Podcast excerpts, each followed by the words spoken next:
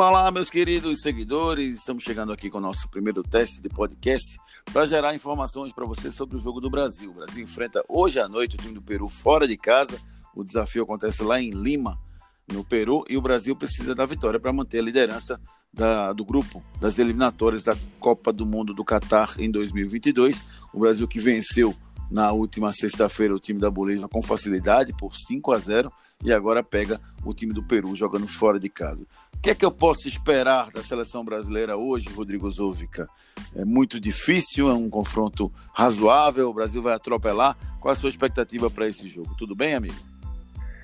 Olá, Júnior Medrado, um grande abraço para você, um abraço também para quem está sintonizado, nos acompanhando. Muito obrigado pela sua atenção aí do outro lado. Júnior, esperamos hoje um Brasil com mais dificuldades do que teve contra a equipe da Bolívia, porque o Peru participou da última Copa do Mundo, tem o Gareca no comando técnico, é uma equipe com referências técnicas é, superiores à, à equipe da, da Bolívia. Até a gente pode dizer que o Peru tem referências diferentes da equipe da seleção boliviana na última sexta-feira lá na Neoquímica Arena. É bom a gente citar também, Júnior, que o Brasil é favorito nas eliminatórias até para conquistar o título das eliminatórias e a expectativa é do Brasil indo para frente, atuando como atuou contra a equipe da Bolívia no sentido de escalação, formação, tática, tendo Neymar, tendo Everton e tendo também no comando do ataque o Roberto Firmino. E o, o, o Peru que não tem o Guerreiro, né, que está machucado, está lesionado, o grande desfalque das eliminatórias para a Copa do Mundo no Catar. O Peru que segurou time do Paraguai na, na estreia da, da, das eliminatórias, jogando fora de casa, diferente do Brasil que conseguiu uma vitória. O, o que, é que você espera em termos de rendimento, Rodrigo, do campeonato? Porque, vê só, sinceramente, o futebol brasileiro hoje ele tem um nível abaixo do futebol europeu. Não sei se você concorda comigo, mas Sim. eu vejo assim uma, uma a, a primeira a primeira é, primeira coisa que precisa acontecer para a gente mudar um cenário é a gente entender que a gente está com um problema.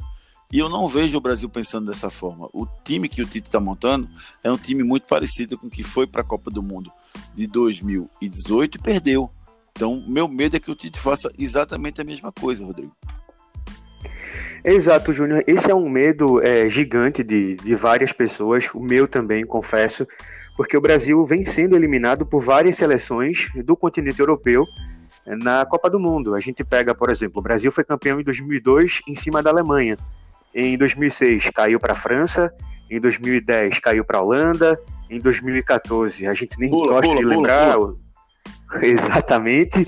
E em 2018, é, o jogo contra a Bélgica, mesmo o Brasil dominando o segundo tempo, mas a, a Bélgica enquadrou a seleção brasileira, articulou contra-ataques, é, estabeleceu um jogo com o Lukaku, com o De Bruyne, com o Eden Hazard e envolveu a seleção brasileira que não tinha um lateral direito como a gente é acostumado a ver, um Cafu, sai Cafu, entra Daniel Alves e a gente jogou uma Copa do Mundo com Danilo e com Fagner, que não deram conta do recado, mas não é culpando só uma função, uma posição.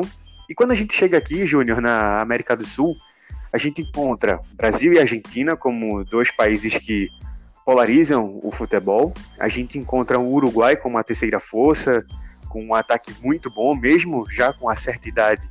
Cavani e, e Soares são atacantes brilhantes. E depois tem também uma Colômbia, que é uma seleção forte.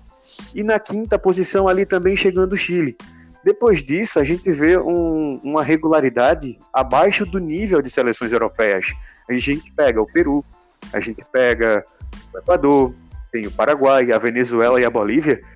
Tirando o Peru dessa lista, a gente não vê as outras quatro não. seleções brigando por classificação, mas, né, Júnior? Mas, mas é, na verdade, depois disso, não, né? As seleções sul-americanas, para mim, todas elas, incluindo o Brasil e a Argentina, são inferiores às seleções europeias. Né? Então, assim, não é só o privilégio desses últimos 10, dos 10 times da América do Sul. Todas as seleções sul-americanas, para mim, são inferiores às seleções europeias. Agora, não quer dizer que numa Copa do Mundo, num jogo eliminatório, uma seleção sul-americana não possa eliminar uma seleção europeia.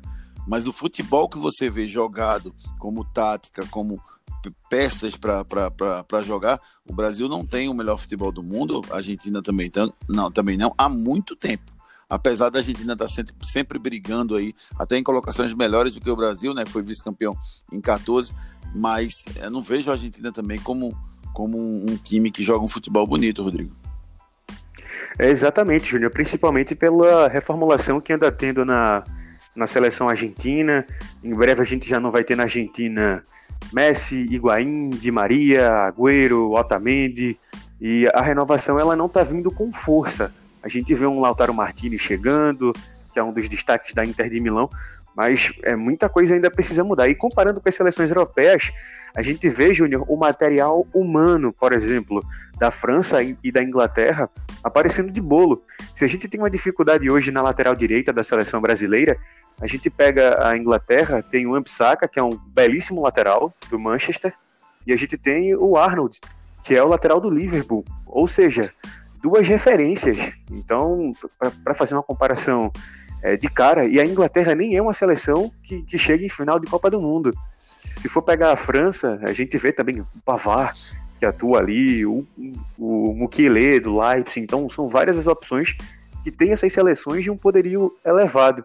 E concordo com você, para competir depois com, com times da Europa, a gente precisa mudar muita coisa. Primeiro, a gente precisa encará-los antes da Copa do Mundo. E agora com a, a Nations lá na, na Europa, com a eliminatória da Eurocopa, com tudo, esses confrontos vão ficar cada vez mais escassos. Pois é, e assim, é, a gente fez esse parâmetro, esses parênteses aí só para falar desse jogo, falar desse desempenho de futebol sul-americano, porque realmente é inferior ao desempenho do, do da, da, Europa nesse momento. Né? Mas falando exatamente do jogo de hoje, Rodrigo, o Everton, Danilo, Thiago Silva, Marquinhos e Renan Lodi, Casemiro, Douglas Luiz e Everton Ribeiro, Felipe Coutinho, Roberto Firmino e Neymar. Esse deve ser o time do Brasil para logo mais. time do Peru, Galésia, Advíncula, Abran, Zambrano e Trauco. Trauco é aquele que passou no Flamengo, né? Aquino, Yutum e Tapia, Carrilho, Rui Dias e Christopher Gonzalez. Lembrando que o Carrilho foi aquele que fez dois gols no jogo de estreia contra o Paraguai. É, jogando dentro de casa, mesmo sem o torcedor, seu torcedor, o time do Peru pode sim é, ter um desempenho, pode se sentir mais, mais coagido a atacar o Brasil. Mas eu ainda acredito que o Brasil, até porque não tem torcida, acho que o Brasil vai ter um, um, um desempenho bom nesse jogo, Rodrigo. É, a escalação, se a gente for fazer aquele um contra um, é 11 a 0, né, Júnior? Deixa eu ver peça aqui. por peça. Uh, mesmo o Thiago, o Thiago Silva velhinho, acho que sim, né? Sim. Já tá titulado o Chelsea, o Thiago Silva, referência, liderança. Não vai chegar para mim em 2022. É. Creio eu que não chega com essa qualidade. Pois é, é o que você estava falando em relação à renovação, né? A renovação da Argentina, ela está acontecendo, agora para mim está sendo feita por um cara que não é competente para isso, o Scaloni, que é o treinador argentino. Eu acho que o Messi tem que continuar nessa transição aí com os novos jogadores, com o Campos, com o Lautaro Martins, com que estão chegando aí, mas acho que, que é, é, não pode tirar todo mundo de vez. Para mim, o Di Maria ainda está jogando bola, fez uma, uma, grande final de Champions League pelo PSG e deveria estar no grupo. Né? Não acho que é, é, assim que se reformula. E, e, e, quando você mantém o Otamendi no time titular, e você enlouquece. Que renovação é essa que tira o Di Maria e que bota o Otamendi? um negócio meio contraditório. É o que anda acontecendo também na seleção alemã, que a seleção alemã abdicou do, de um dos melhores atacantes do mundo, que é o Thomas Müller, ah. nessa situação de renovação. Aí você não convoca é. o Müller e convoca o Marco Reus. Então você fica sem entender, entender. que renovação é essa, né, Júnior? E no, e no Brasil também precisa ser feita essa renovação, porque, por exemplo, o Danilo está jogando, o Daniel, Daniel Alves não foi convocado. Lateral da, da seleção em 2022, que teria quase 40 anos. Né? Então, é um negócio surreal você pensar no Daniel Alves como titular, aumenta outros laterais. Também não é o Danilo o lateral direito do Brasil. Já passou da hora de escolher um outro lateral. Né? Como né? surgiu um lateral direito para ser convocado. Né? Ou pelo menos deveria se tentar, porque o lateral direito espalhado pelo mundo inteiro e a gente sempre insiste nos mesmos jogadores. E eu não sei, eu, eu, eu tenho muito medo do que o Tite pode aprontar aí. Eu sinto que ele vai querer o Thiago Silva como titular e como capitão na Copa de 2022, o que pode ser um fiasco para nossa seleção. É, é, a gente tem que ver também como, vai, como chegará o Thiago Silva em 2022, Júnior, porque hoje ainda está bem. Hoje pode ser considerado um zagueiro titular de seleção brasileira, sim. ao lado do Marquinhos, Marquinhos com a velocidade, Thiago Silva com a, com a técnica. Agora falta ao Brasil o que acontece é, na lateral esquerda, acontecer também na zaga e na lateral direita.